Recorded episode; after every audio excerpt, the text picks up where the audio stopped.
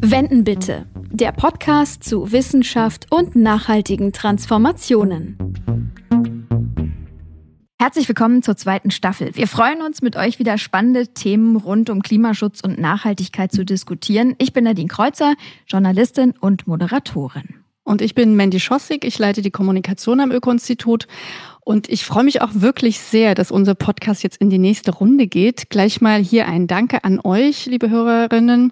Wir hatten da ja Ende des Jahres auf Twitter gefragt, äh, womit wir uns jetzt in unserer zweiten Staffel beschäftigen sollen und welche Themen euch wichtig sind. Und wir haben von euch wirklich viele sehr gute Anregungen bekommen. Vielen Dank dafür. Ja, und zu Beginn von 2022 blicken wir mal thematisch gleich über die Grenzen Deutschlands hinaus.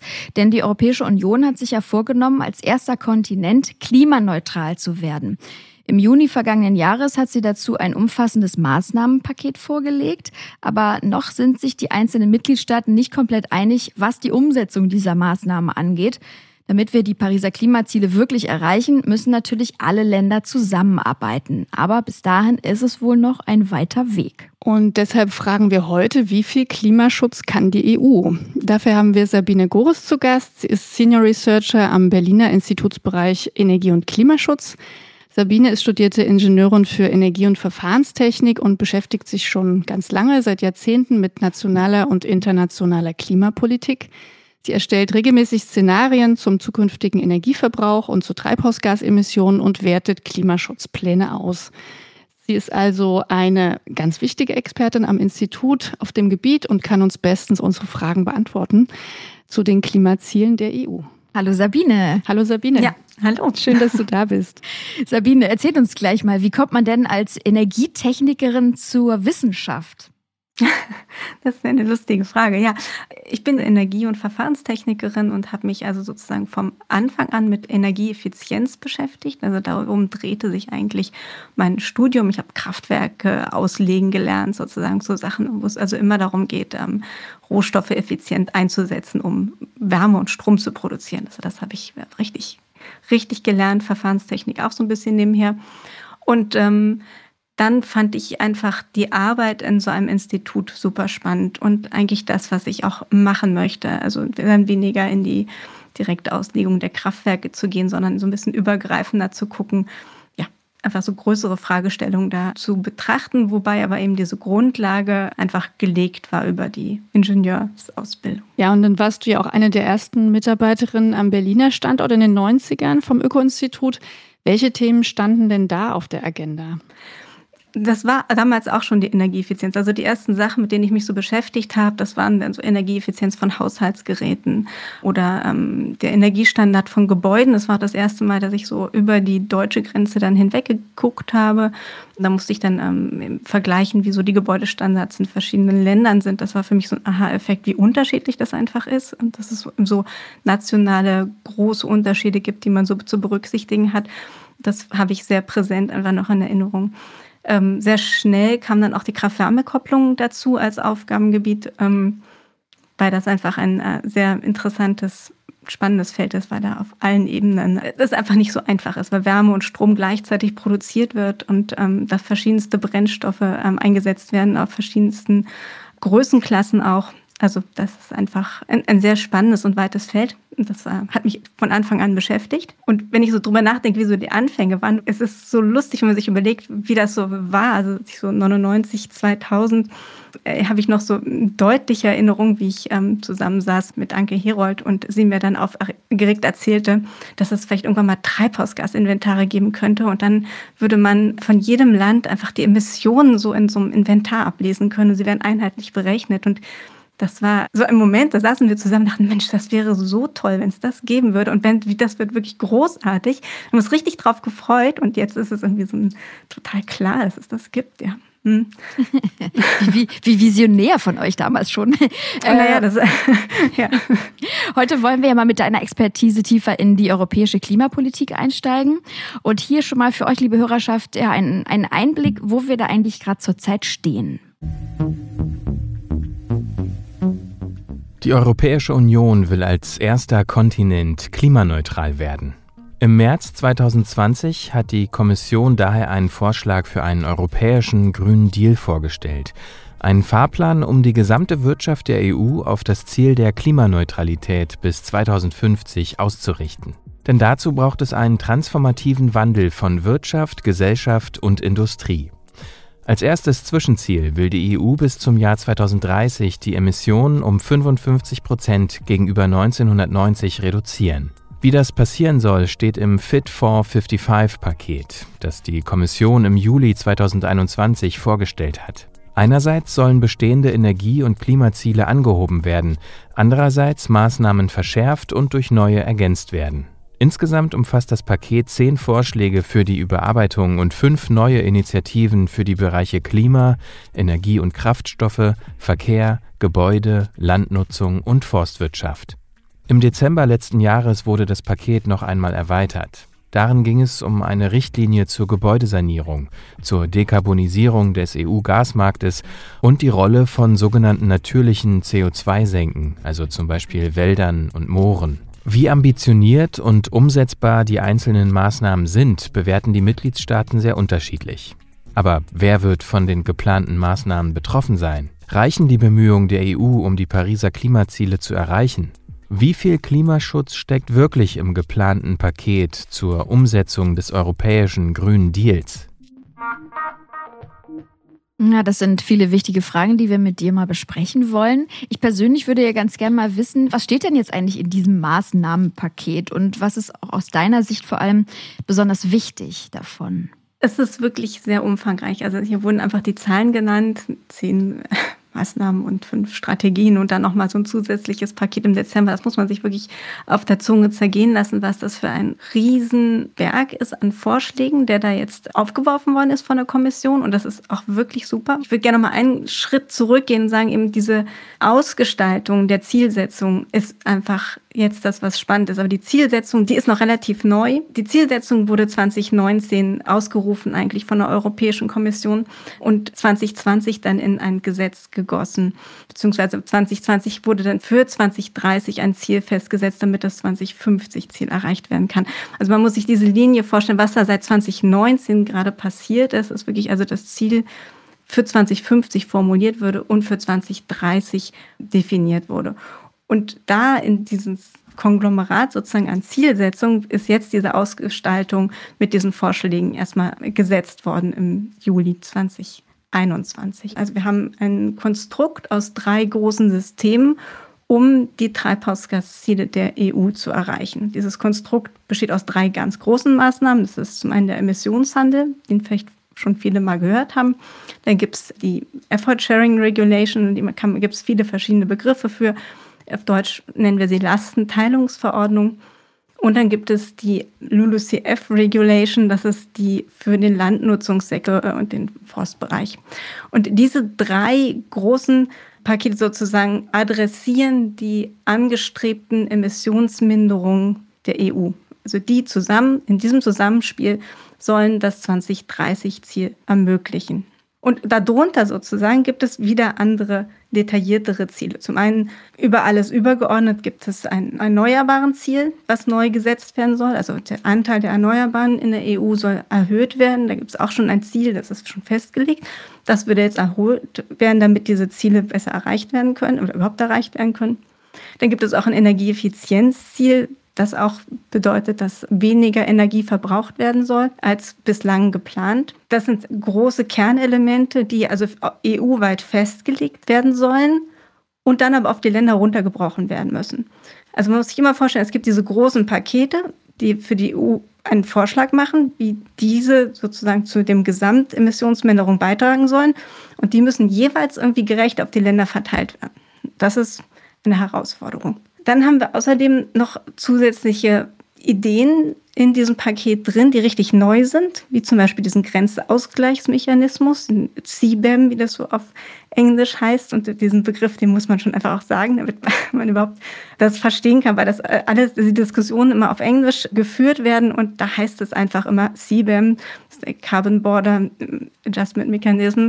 Und das ist sozusagen eine, eine Steuer für emissionsbelastete Importe. Und das soll also einfach die europäische Wirtschaft schützen, helfen, weil sie höhere Ziele haben bei der Produktion Und ähm, wenn was importiert werden soll, wird das mit Kosten beaufschlagt, damit das irgendwie nicht unfair ist. Und das gibt, dafür gibt es auch einen Vorschlag, der ist sehr wichtig. Und der spielt natürlich aber extrem zusammen mit dem Emissionshandel. Genau, da hast du uns ja schon ganz viele Stichpunkte genannt. Wir greifen ja auch einiges von dem jetzt gleich noch mal ein bisschen im Detail auf. Aber vielleicht nochmal rückgefragt, das Paket, was du jetzt ja so beschrieben hast, wurde im Sommer vorgelegt letzten Jahres unter dem Fit for 55 Überschrift. Ich glaube, mittlerweile heißt es schon wieder gar nicht mehr so. Und jetzt im Dezember kürzlich gab es ja auch nochmal eine Aktualisierung. Warum wurde da nochmal was nachgeschoben und was? Es ist einfach nur eine Ergänzung, die sie sozusagen, würde ich sagen, im Sommer nicht geschafft haben. Also diese Gebäudeeffizienzrichtlinie, die hat einfach noch gefehlt zur Gasinfrastruktur. Das war einfach, es stand noch aus. Also es gab einfach eine Ankündigung, was alles kommen wird.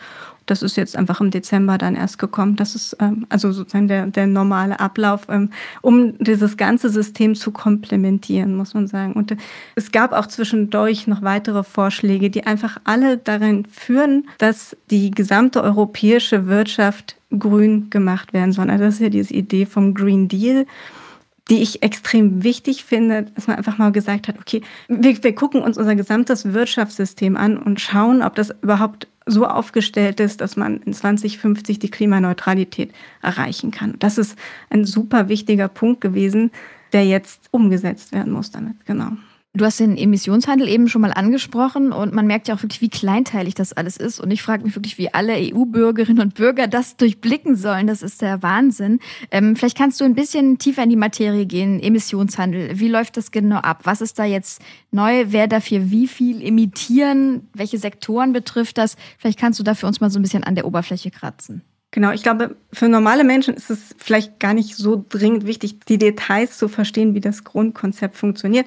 Gerade im Emissionshandel, also ich glaube, dieses Grundbild ist einfach, dass man, äh, was man so im Kopf haben kann und womit man einfach schon gut äh, umgehen kann, ist, dass im Emissionshandel einzelne Anlagen betroffen sind. Das geht nur um große Anlagen, die also hohe, ein, hohe Emissionen haben. Und das sind irgendwie 16.000 oder sowas in, ähm, in Europa. Und die müssen. Mit Anlagen meinst du Anlagen zur Stromerzeugung und große Industrieanlagen? Das ist Großindustrie, genau, zur Stromerzeugung, aber auch einfach Industrie, auch Zement und ähm, andere Produktionen. Ja. Und da ist vor allem, wird ja vor allem der CO2-Ausstoß ähm, adressiert, aber es werden auch andere Gase adressiert, aber sehr ausgewählt. Und das Spannende daran ist, also es ist wirklich diese großen Anlagen, die Unternehmen, die diese betreiben, die müssen für jede Tonne, die sie emittieren, entsprechende Zertifikate vorlegen. Und das ist die Grundidee, dass man eine bestimmte Menge an Zertifikaten ausgibt und durch diese Mengen, die man ausgibt, kann man steuern, wie viele Emissionen überhaupt emittiert werden dürfen. Man kann diese Zertifikate verkaufen und kaufen und damit steuern sozusagen, ob es wirtschaftlicher ist, die Emissionen selber zu senken oder ob man lieber von jemandem anders sozusagen die Zertifikate kauft, weil es für einen selber billiger ist, zuzukaufen, statt selber zu senken. Das ist vom System her großartig und auch das ist etwas, wo, man, wo ich mich noch dran erinnere, wo wir irgendwie so eine Idee hatten, also wie wir so, weiß ich, 2002 oder 2003 ähm, dachten, das wäre aber eigentlich ein cooles System und das dann auch wirklich Wirklichkeit haben werden sehen, das war super spannend, ehrlich gesagt. Genau, das ist der, der Emissionshandel und der betrifft sozusagen so normale Menschen nicht so sehr, weil sie damit nur so indirekt zu tun bekommen über die Preise, die zum Beispiel eben dann der Strom kostet. Also in, in Strompreis ist das dann eingepreist. Da gab es dann viele Diskussionen, wie es eingepreist wird. Aber genau, der Preis für die Zertifikate ist öffentlich, den kann jeder einsehen und der ist jetzt deutlich gestiegen in den letzten Jahren. Einfach weil man sieht, dass die Ziele angehoben werden sukzessive, dass die Mengen tatsächlich begrenzt sind. Die Emissionsmengen werden wirklich immer stärker reduziert und ähm, das macht sich dann doch auch bemerkbar. Und die meisten Reduktionen sehen wir ganz klar in der Energiewirtschaft. Also da ist richtig viel passiert. Der andere Sektor, der äh, da unter den Emissionshandel vor allem fällt, ist die Industrie. Und die Industrie hat natürlich ein bisschen größere Herausforderungen, sage ich mal, ähm, Emissionen zu reduzieren, weil man einfach in den Prozessen andere Komplikationen hat, Emissionen runterzubekommen, als bei der puren Strom- und Wärmeerzeugung. Gerade bei der Stromerzeugung haben wir die erneuerbaren Energien für die Stromerzeugung, die kennt ja jeder. Das ist relativ bekannte Technologie. Die hat ja einen also von den Kosten her riesige Fortschritte gemacht, so es jetzt viel billiger ist, Strom aus Wind und aus äh, Sonne zu produzieren. Und damit ist es viel einfacher gewesen, in diesem Bereich die Emissionen runterzubekommen. In der Energiewirtschaft ist es viel einfacher, die Emissionen zu reduzieren als in manchen anderen Bereichen. Da kennen wir die Technologien einfach schon. Genau, du hast jetzt die verschiedenen Sektoren ja genannt. Vielleicht kannst du noch mal sagen, wer ist besonders in der Pflicht und wie, von wie viel Minderungen jetzt im neuen Paket reden wir so insgesamt? Also was ist neu an diesem Emissionshandelsgesetz, Richtlinie, wie sie jetzt vorgelegt wurde? Bislang war die Idee, dass im Emissionshandelssektor die Emissionen um 43 Prozent gesenkt werden sollen bis 2030 gegenüber 2005. 2005 ist immer das Startjahr des Emissionshandels, darum referieren wir immer auf dieses Jahr. Und mit dem neuen Vorschlag sollen die Emissionen jetzt um 62 Prozent gesenkt werden. Das klingt erstmal total krass, aber man muss sagen, wir haben jetzt eine Reduktion um 41 Prozent schon geschafft.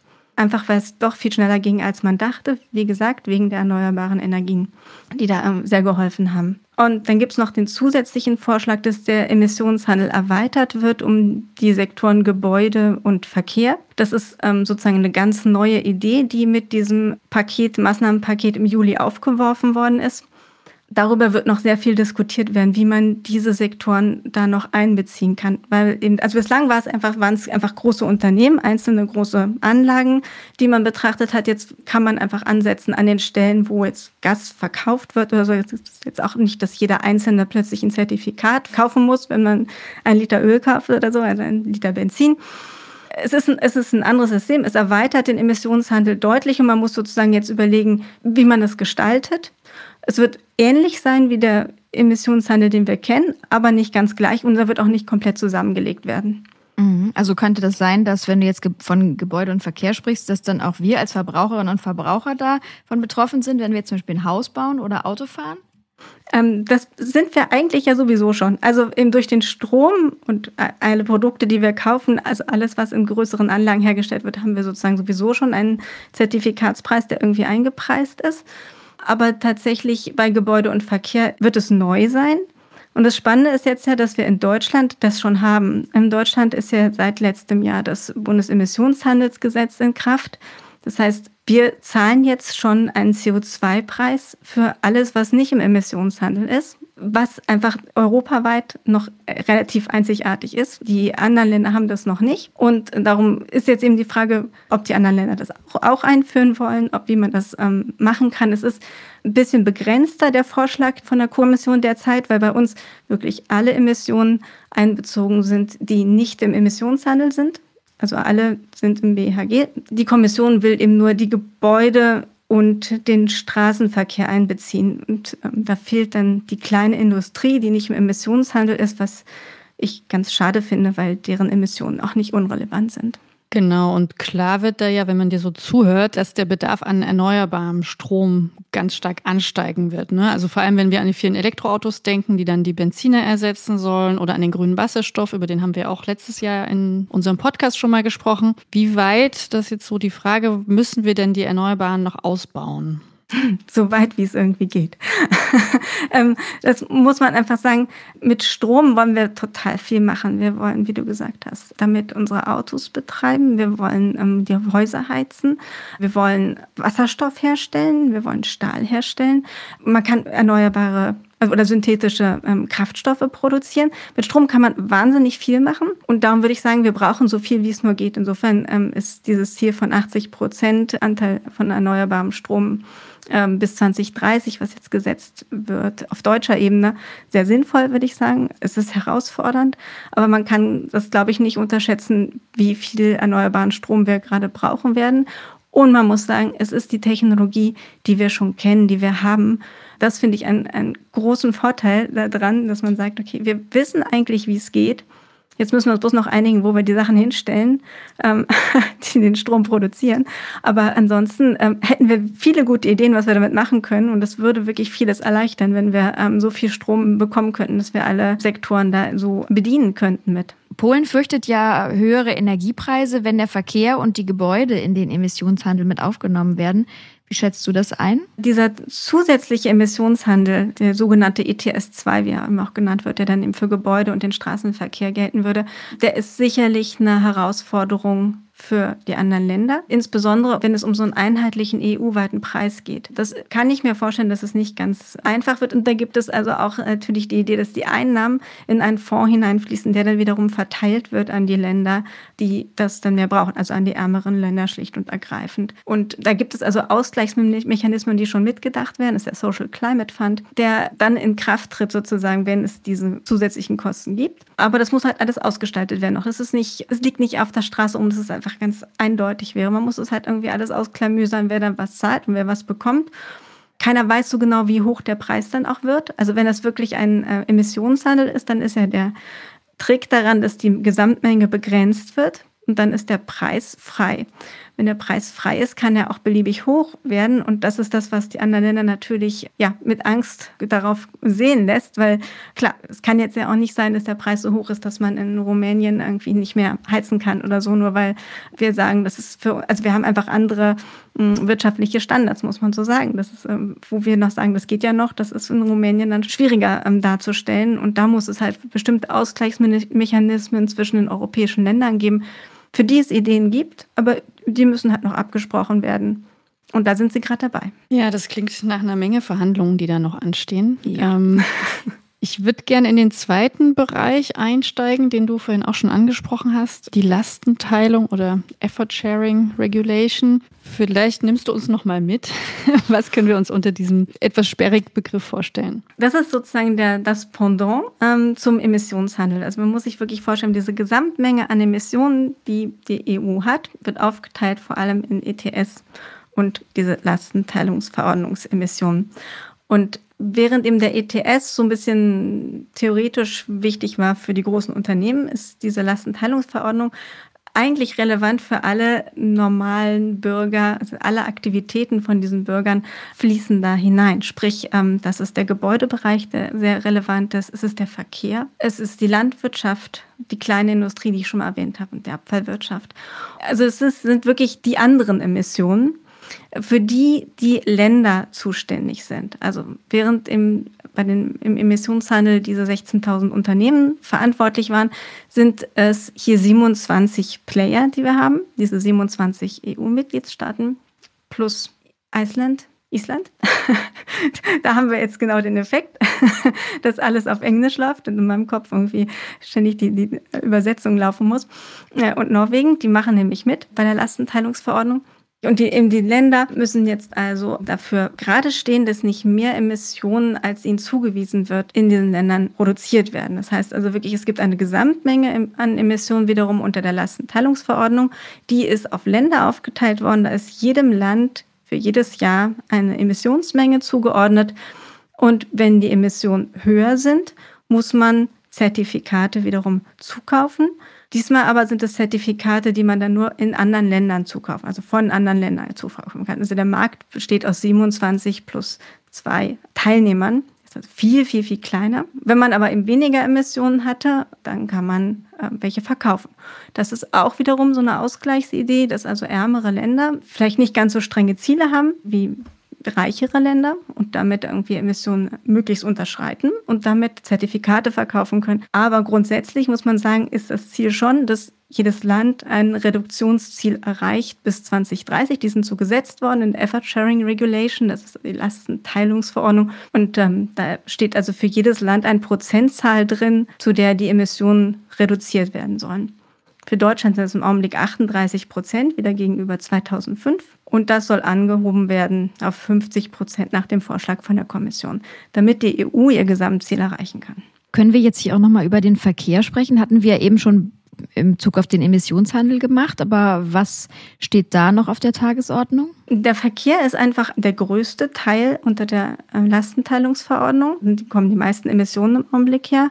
Muss auch sagen, da sind die Emissionen einfach auch gar nicht gesunken. Also das ähm, ist auch ein grundsätzliches Problem, was wir haben, was damit also auch deutlich adressiert wird. Man muss eben das verstehen. Würde die, die Reduktion, die durch den ETS 2 geschehen würden, die, die reduzieren die Emissionen unter der Effort Sharing Regulation. Sie machen kein eigenes Ziel dafür auf, sondern reduzieren die Emissionen. Es ist eine Maßnahme zur Emissionsreduktion, einfach indem ein Preis gesetzt wird und damit die Emissionen gesenkt werden. Und wenn diese Emissionen erfolgreich gesenkt werden, dann kann man sein Effort-Sharing-Ziel erreichen. Also das ist für die Länder eigentlich eine Hilfestellung, dass ein CO2-Preis eingesetzt wird für die Sektoren, wo im Augenblick kein CO2-Preis ist. Und wenn wir keinen CO2-Preis haben, haben wir keine Lenkungswirkung. Und darum ist diese Idee, wir machen einen CO2-Preis, dann gibt es eine klare Ansage, wo viele Emissionen drin sind. Damit richten sich die Menschen dann mehr danach, was sie, wie sie ihre Häuser bauen, wie sie sich bewegen in der Mobilität allgemein. Und dann kann man leichter hoffentlich die ähm, Ziele erreichen, die national gesetzt werden. Also nochmal nachgefragt, der Emissionshandel für den Verkehr ist dann eine Möglichkeit, um die Ziele für den Verkehr, die in der Lastenteilung geregelt sind, zu erreichen. Genau, einfach dadurch, dass ein CO2-Preis gesetzt wird, ja. Und gibt es da noch andere Dinge, die beim Verkehr dann greifen? Oder ist das das Wichtigste? Ähm, nö. Ähm, ich glaube, das Wichtigste sind die CO2-Emissionsstandards. Die gibt es schon. Es gibt eben klare Vorgaben, wie viele Emissionen Autos ausstoßen dürfen in der Flotte sozusagen. Da gibt es derzeit schon Vorgaben. Und mit diesem Paket im Sommer sind diese Vorgaben noch erhöht werden, angespitzt worden. Und das, was besonders spannend ist in meinen Augen, ist, dass sie nicht nur einfach erhöht worden sind, also die Emissionen müssen stärker reduziert werden, die spezifischen, sondern es ist sogar auf Null gesetzt worden im Jahr 2035. Und das ist eine sehr, sehr deutliche Ansage. Wenn man sagt, die durchschnittlichen Flottenemissionen betragen Null im Jahr 2035, dann ist das eine sehr klare Ansage wie es mit den Verbrennern so weitergehen kann. Und das ist extrem hilfreich. Wo man aber sagen muss, klar, das sind immer nur die Neuwagen, die damit adressiert werden. Das, was uns sehr beschäftigt, sind natürlich die Autos, die gerade rumfahren und die ähm, sind jetzt erstmal nicht direkt tangiert von diesem Ziel bis 2035. Aber es ist für die Wirtschaft und ähm, das ist für mich eben auch ein wichtiger Punkt, was die EU bewirkt mit diesem Maßnahmenpaket.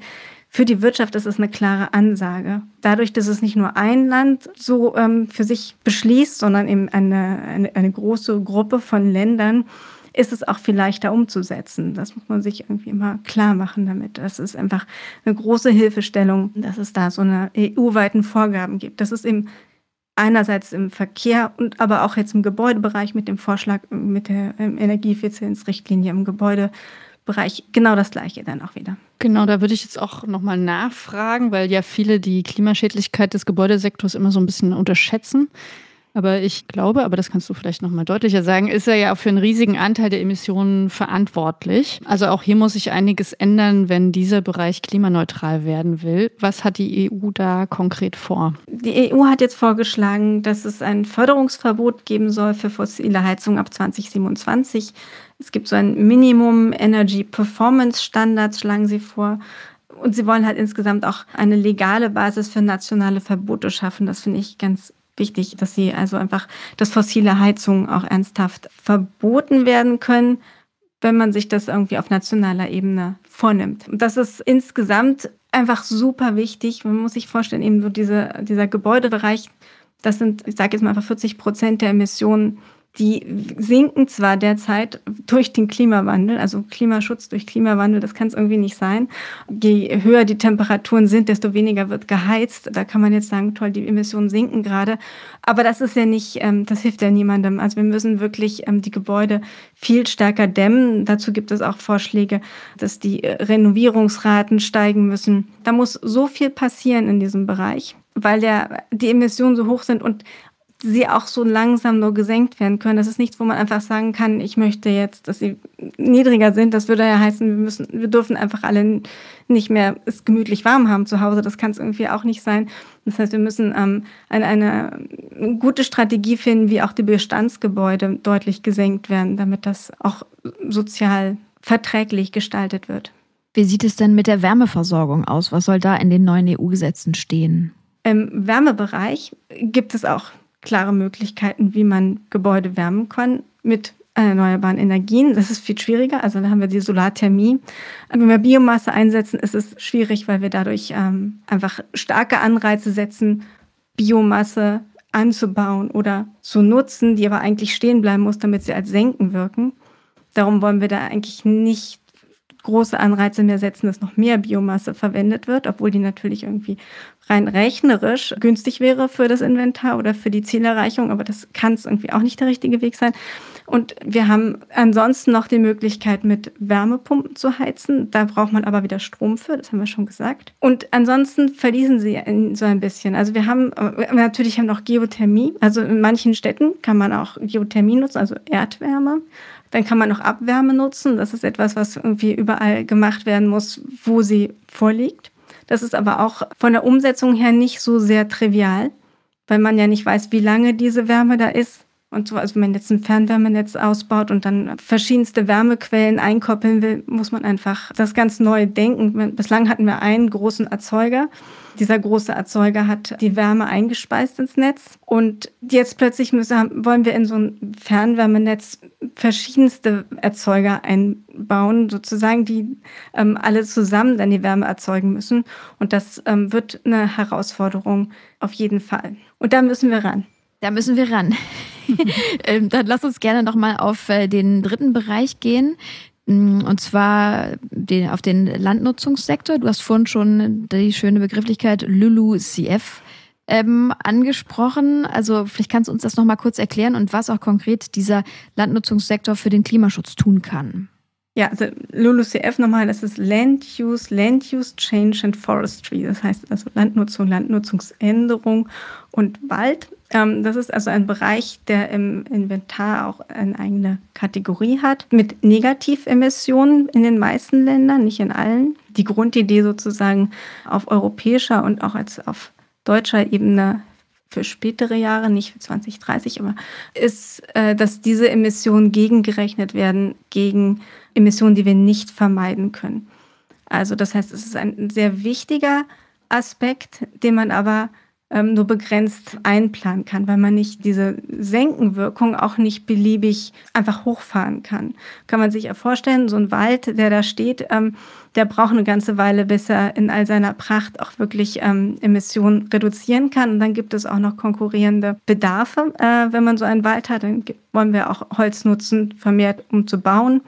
Ich habe vorhin auch die Biomasse angesprochen, dann wollen manche die letzten auch äh, noch in, in, Kohlekraftwerke reinstecken, damit die länger betrieben werden können. Das wollen wir also alles nicht. Aber natürlich, zum Bauen macht es total Sinn, wenn man ähm, damit Zement ersetzen kann. Bei der Zementherstellung entstehen viele Emissionen und wenn wir da mit Holz arbeiten könnten, würden wir auch wieder Emissionen sparen. So ein Baumstamm bindet CO2-Emissionen auf eine längere Zeit und hilft uns damit auch. Aber man kann halt nicht sagen, wir werden diesen Senkensektor beliebig groß gestalten können und ähm, werden jetzt einfach gucken müssen, wie kann man auf verträgliche Weise die Senken verstärken. Das geht zum einen, wie ich schon gesagt habe, indem man irgendwie den Waldsektor verstärkt, also mehr Bäume anpflanzt und den Wald entsprechend bearbeitet. Aber auch Böden können Emissionen aufnehmen. Und ähm, wenn man die also geschickt bearbeitet, kann man da also eine große Senkenwirkung gewinnen. Das muss man auch sozusagen in dem ganzen Landwirtschaftssektor mit berücksichtigen zunehmend. Dann haben wir natürlich auch noch die Moore, die wieder vernässt, dann auch noch Emissionen sparen. Das sind wirklich große Mengen, die da relevant werden können. Mhm aber nicht so groß, dass man einfach weiter imitiert wie vorher. Das ist so wichtig zu wissen und ähm, immer wieder zu sagen, es ist ein, ein Sektor, der nur die Restemissionen adressieren kann und nicht uns einfach weitermachen lässt wie bisher. Hm. Du hast ja schon erklärt, dass die Moore und Wälder eben CO2 aufnehmen, deswegen senken sind und sogenannte Negativemissionen. Also es war so, ich wollte es nochmal ganz kurz auseinanderklamüsern und wie man die auch stärken kann.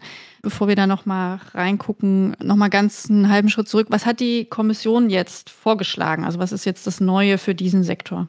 Der Vorschlag der Kommission vom Sommer war, dass wir also erstmal ein, ein Ziel setzen für die EU im Jahr 2030, das deutlich ambitionierter ist als das, was wir bislang hatten. Vorher gab es ein, ein, Ziel, das war ein, ein, ein kompliziertes Anrechnungsziel.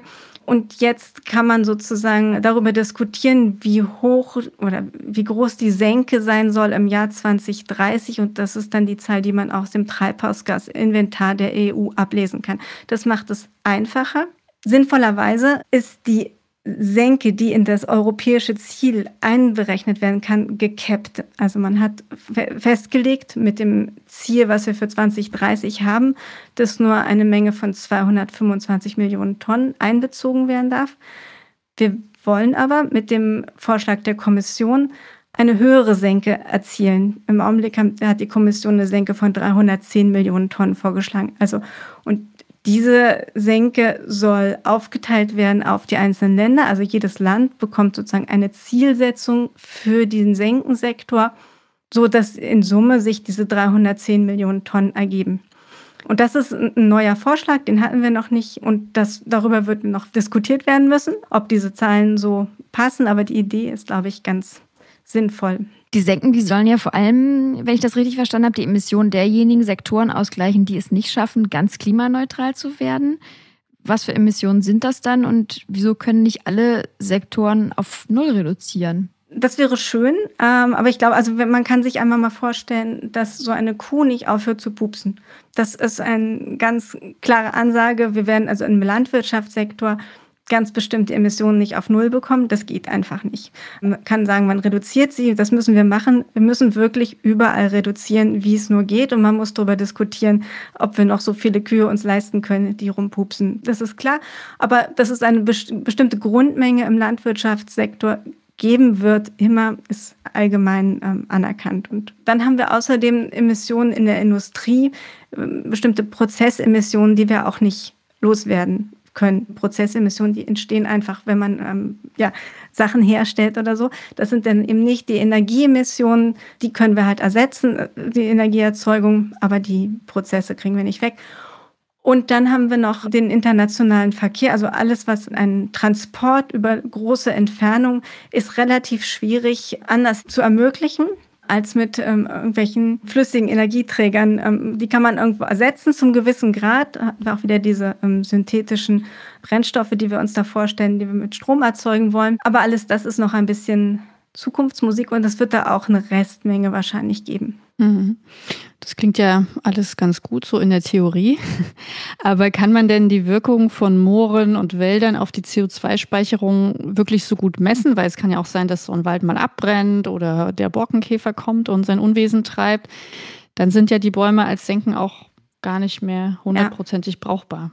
Genau, das macht diesen Sektor wirklich sehr schwierig zu greifen finde ich. Also ich komme ja, also so als Ingenieurin äh, bin ich sehr gewohnt, dass man eigentlich irgendwie eine, eine Tonne Öl hat und die rechnet man um und dann hat man dann eine ganz klare Ansage, wie viel Emissionen dabei rauskommt. Das ist total einfach. Es ist viel komplizierter im, in dem Sektor. Man sich einfach vorstellen, habe ich einen Hektar und ähm, bearbeite den anders als vorher und dann hat er eine andere Emissionsspeicherkapazität. Das muss man erstmal quantifizieren. Man muss diesen Hektar auch irgendwie dann entsprechend im Treibhausgasinventar widerspiegeln lassen. Das ist erstmal eine große Herausforderung, glaube ich. Oder jetzt auch Moore, wenn man jetzt ein Moor vernässt. Ab wie viel Nässe emittiert es welche Emissionen? Das ist eine Herausforderung in der Berechnung, auch in der Anreizwirkung für die, die was ändern müssen. Das ist ja auch mal so schwierig. Wie, wie schaffen wir es, dass Menschen etwas ändern? Und das ist einfacher, wenn man das quantifizieren kann, wenn man es direkt quantifizieren kann. Und das ist in dem Sektor wirklich nicht so trivial. Das ist die sogenannte Long-Term Permanence, wie man es nennt. Also das ist diese Frage, wie lange ähm, können wir eigentlich davon ausgehen, dass diese Emissionen tatsächlich gespeichert werden. Ne? Also ein Baum eben einfach nur eine begrenzte Zeit hat, wie er steht und wenn da ein Feuer drüber kommt, dann kann er plötzlich äh, einfach weg sein. Dann funktioniert das überhaupt nicht mehr mit der Gegenrechnung. Das heißt also eine, eine klare 1 zu 1 Anrechnung der Senken mit den Emissionen, das funktioniert nicht. Man muss sozusagen immer in ein Sicherheitsbudget sozusagen eigentlich einplanen, wenn man mit Senken arbeitet, um solche Unvorhersehbarkeiten zu berücksichtigen. Jetzt sind wir schon sehr detailliert in dieses Maßnahmenpaket ähm, eingestiegen mit dir. Diese genannten Ziele, die hören sich ja sehr ambitioniert an und es wird ja auch immer total viel versprochen und sich vorgenommen. Aber wer garantiert denn jetzt auch, dass diese Ziele umgesetzt werden? Oder was passiert, wenn man diese Ziele nicht erreicht? Genau, aber dafür gibt es jetzt ja eben diese Aufgliederung in die verschiedenen Maßnahmen. Also das ist ja also beim Emissionshandel relativ klar, dass nicht mehr Emissionen äh, emittiert werden können als Zertifikate, die ausgegeben werden. Dann haben wir so ein bisschen Verkaufseffekte und sowas, aber im Großen und Ganzen ähm, ist es ein relativ gutes System, würde ich sagen, um zu sichern, dass gewisse Minderungen tatsächlich ähm, erfolgen. Ähm, in, bei der Lastenteilungsverordnung ähm, gibt es dann Vertragsverletzungsverfahren, wenn die ähm, Länder nicht entsprechend Zertifikate zukaufen, wie sie müssen. Da gibt es sozusagen schon ein System, dass die Länder auch wirklich in diesen Budgets drinbleiben müssen. Und genauso ist es dann auch äh, bei der sogenannten LULUCF-Verordnung, die dann auch mit einem Vertragsverletzungsverfahren auf EU-Ebene dann für die Länder reagieren würde. Das heißt also in Summe gibt es Mechanismen, damit diese Gesamtemissionen EU-weit erreicht werden. Das ist aber keine Sicherheit natürlich, weil da so viel dahinter steckt, ja. Und äh, vielleicht nochmal so von oben drauf geguckt auf alle Länder. Da haben ja auch alle so eigene Voraussetzungen. Also wir haben den Kohleausstieg immerhin schon beschlossen, wann auch immer er dann ganz konkret umgesetzt wird. Im Nachbarland Polen ist davon nichts zu sehen. Wir schalten dieses Jahr die letzten drei Atomkraftwerke ab. Frankreich will weiter in Kernkraft investieren. Also die Frage, die auch einige unserer Hörerinnen interessiert hat, wie wird das Paket denn von verschiedenen Staaten gesehen? Und äh, gibt es da Länder, die so eine besondere Rolle spielen? Also im Großen und Ganzen, glaube ich, wird das Paket begrüßt, weil es Klarheit schafft an vielen Stellen. Aber eben die Aufteilung der einzelnen Ziele wird an vielen Stellen noch für Diskussionen sorgen, ganz sicher. Du hast es schon angesprochen, es gibt einfach grundsätzlich Unterschiede, wie man seine Energieversorgung gestalten will. Da gibt es welche, die eben noch länger sozusagen ähm, auf, dem, auf der fossilen Stromerzeugung basieren. Die haben andere Vorstellungen davon, wie schnell man da runterkommen kann. Ist in Polen, das sind aber auch noch andere osteuropäische Staaten. Frankreich hat eine besondere Rolle durch die Atomkraft. Einerseits ganz klar, es gibt treibende Länder, auf jeden Fall auch die skandinavischen Länder, die eigentlich durchaus äh, noch höhere Ziele umsetzen wollen oder auch schon weiter sind in der Ausgestaltung ihrer eigenen Maßnahmen, schon länger einen CO2-Preis haben. Da gibt es äh, sehr viele unterschiedliche ähm, Ansichten und viele versuchen jetzt sozusagen für sich das Beste rauszuholen. Und da hoffen wir, dass die Weisheit siegt, dass am Ende ähm, doch eine, eine Einigung erzielt wird, damit auch schnell was passieren kann. Ich glaube, das muss man sich jetzt auch ganz klar machen. Ähm, wir reden über eine Zielsetzung bis 2030. Da muss so viel passieren bis dahin noch. Also für Deutschland ist es eine Emissionsverdopplung. Ja, genau. Ich wollte dich auch noch mal fragen, also wenn wir jetzt mal nur auf Deutschland schauen, sind unsere nationalen Ziele denn ausreichend für das besprochene EU-Ziel? Genau, wir haben ja mit dem deutschen Klimaschutzgesetz eine Reduktion um 65 Prozent jetzt gegenüber 1990 festgesetzt. Und ähm, wenn man das aufteilt, Emissionen in Emissionshandel und in ähm, Lassenteilungsverordnungsemissionen, dann sieht das nach unserer Einschätzung ganz passend aus. Also in etwa das reflektiert, was auf EU-Ebene von Deutschland verlangt werden könnte. Soweit ganz gut. Und das bedeutet aber tatsächlich eine Verdopplung der Reduktionsgeschwindigkeit, wie wir sie bislang hatten. Das muss man sich schon klar machen. Das heißt also, bis wenn wir die deutschen Ziele erreichen wollen, müssen wir doppelt so schnell sein, wie wir jetzt zum Beispiel von 2005 bis 2020 waren.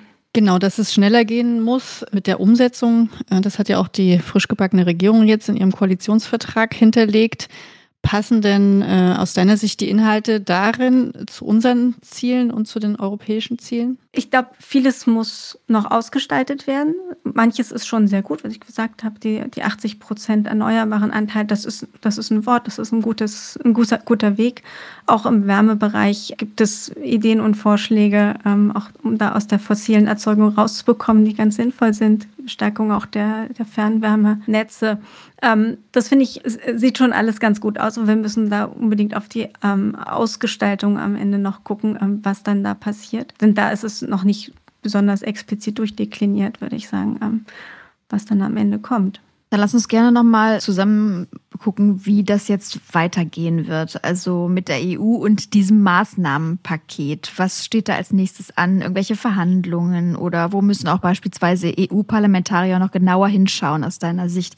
Also was sind da so die nächsten Punkte auf der Agenda, die wir vielleicht auch als Hörerschaft mal so ein bisschen mitverfolgen können? Ganz Klar, es ist die Taxonomie, die jetzt ja gerade irgendwie an, äh, an, allen Ecken besprochen wird. Das ist ja auch etwas, was jetzt nicht direkt in dem Paket drin ist, aber doch unbedingt reingehört. Da war die Frage, ob die Kernkraft und die Gaskraftwerke äh, richtig eingeordnet sind als äh, nachhaltige Investitionen. Und darüber wird jetzt sicherlich viel diskutiert werden, weil tatsächlich die Geschwindigkeit der Diskussion sehr, sehr, sehr hoch ist. Das muss man so sagen. Also wenn man sich jetzt irgendwie das anhört, was wir heute erzählen, ähm, in einem halben Jahr ist das dann schon wieder äh, ein bisschen überholt, ehrlich gesagt. da müssen wir schon wieder schmunzeln drüber wahrscheinlich. Denn jetzt zum Beispiel auch ähm, alles, was jetzt den ETS angeht, also ne, ob der bestehende ETS auch entsprechend angeschärft wird, ähm, wie die Kommission vorgeschlagen hat. Ob der ETS 2, ob und wie der ETS 2 kommt, der für den Straßenverkehr Gebäude. Das wird jetzt ganz klar ganz bald in diesen Wochen, Monaten diskutiert werden, wie dann dieser Social Climate Fund äh, ausgestaltet werden muss. Dann hatten wir auch besprochen, dieser CO2-Grenzausgleichsmechanismus, das ominöse CBAM. Ähm, das wird ganz klar etwas werden, was jetzt von der französischen Präsidentschaft ganz oben auf der Tagesordnung ist, wie das ja ausgestaltet werden kann, so dass es tatsächlich ähm, dann auch konform ist und auch die restliche Welt entsprechend mitmacht. Das ist ja die Idee, dass dann Partnerstaaten mitmachen und so. Das wird herausfordernd. Die Standardsetzung wird auch äh, natürlich noch diskutiert. Wir hatten vorhin die CO2-Emissionsgrenzwerte für, für Pkw und Nutzfahrzeuge. Das ist etwas, was auch ganz oben auf der Tagesordnung steht. Es ist das Europäische Parlament, was ähm, darüber diskutieren wird und dann gegebenenfalls gegebenenfalls eigene Vorschläge macht. Auch zur LULUCF-Verordnung gibt es schon Vorschläge vom Parlament oder die im Parlament diskutiert werden oder in den Ausschüssen von dem Parlament. Also man muss sich vorstellen, dass überall jetzt die Ausschüsse gebildet worden sind und die versuchen jetzt möglichst schnell das so reif zu haben, dass das Parlament sich zu etwas entschließt, was dann irgendwie dann zusammen mit dem Europäischen Rat diskutiert werden kann. Und dann gibt es den Trilog und mit dem Trilog wird dann am Ende dann äh, hoffentlich einen Kompromiss gefunden, sodass dann ähm, das in Gesetzesform gegossen werden kann, alles. Jedes einzelne wieder. Und es gibt dann wieder ein riesiges Gesetzespaket. Wow, da steht echt noch einiges an. Stichwort Taxonomie hast du gerade angesprochen. Das wird auch was sein, was wir im nächsten Podcast besprechen. Nämlich die Frage, weil ja tatsächlich die EU darüber diskutiert, dass die Kernenergie als nachhaltige Technologie eingestuft wird. Dem werden wir uns dann im nächsten Podcast äh, widmen. Und jetzt vielleicht zum Schluss, Sabine, stellen wir unseren Gästen immer die sogenannte Kanzlerinnenfrage. Und die würde ich dich jetzt auch fragen wollen. Also was würdest du jetzt sofort sofort anpacken, persönlich, um die Umsetzung der EU-Klimaziele weiter voranzubringen? Äh, ich will noch einen Schritt zurücknehmen. Ich finde es wichtig, diesen europäischen Gedanken auch nochmal, für den nochmal Werbung zu machen. Denn ich habe immer das Gefühl, viele Menschen haben gar nicht so ein Gefühl dafür, was die EU eigentlich bedeutet und wo Deutschland steht mit und ohne EU und wie froh wir sein können, dass sie da ist. Das ist einfach so für, gerade für junge Menschen, ich, total normal, dass wir die EU haben und man kann darauf rumschimpfen und äh, es gibt sicherlich viele vor- und Nachteile, die man da diskutieren kann. Aber mir ist es ganz wichtig zu sagen, dass, dass wir aufpassen müssen, dass wir die Vorteile sehen. Und darum finde ich es wichtig, dass da Initiativen gestartet werden, die zu verdeutlichen. Und dafür fände ich es sinnvoll, wenn man äh, für alle 18-Jährigen in der EU ein Interrail-Ticket auf den Tisch legen würde mit schönen Grüßen von der Ursula. Dann könnten Sie mal sehen, was es bedeutet, ähm, dass wir da grenzenfrei fahren können. Das ist mir, also das ist einfach ein, ein, ein Grundstein für, fürs EU-Gefühl, finde ich, den man vielleicht so legen könnte. Um die EU zu unterstützen, die Ziele zu erreichen, wäre meine Idee, dass es sowas wie ein, wir haben ja den europäischen Grünen Deal äh, genannt, der ja 2019 der Ursprung war eigentlich für diese tollen ähm, Vorschläge, die jetzt überall diskutiert werden.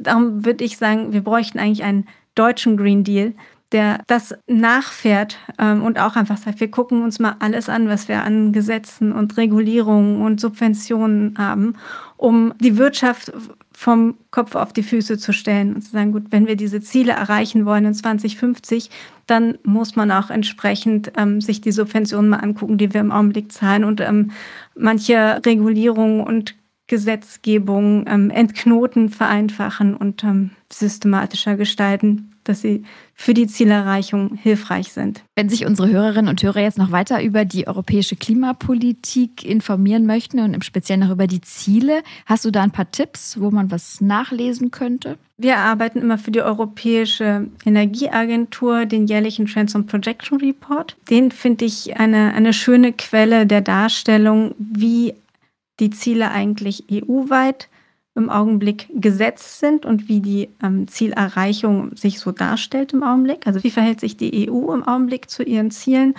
Und dann gibt es dann darunter dann immer Kapitel, wie verhalten sich eigentlich die einzelnen Länder zu ihren Zielen, sowohl zu ihren Treibhausgaszielen als auch zu ihren Energiezielen, die sie sich gesetzt haben das ist ein, ein sehr spannender Bericht, glaube ich, der da sehr hilfreich ist. Dazu gibt es auch viele Webseiten von der EEA, wo man sich dann immer weiter vertiefen kann in die einzelnen Dimensionen.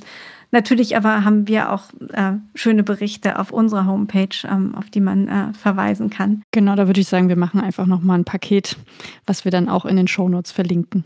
Ja, wow, das war ja unfassbar ähm, umfangreich, aber auch total interessant und großen Respekt davor, dass du das alles drauf hast und dann auch noch äh, die ganze Zeit auf Englisch dann im Kopf denken musst und das für uns sozusagen ins Deutsche übersetzt hast. Also ganz herzlichen Dank, Sabine, dass du uns da mal mit auf die Reise genommen hast, was die ähm, ja, Europapolitik angeht und die Klimaziele, die wir alle erreichen wollen. Vielen herzlichen Dank. Sehr gerne. Ja, danke schön. Und ihr habt uns ja auch viele spannende Vorschläge für weitere Themen geschickt. Ähm, vielen Dank auch da nochmal dafür.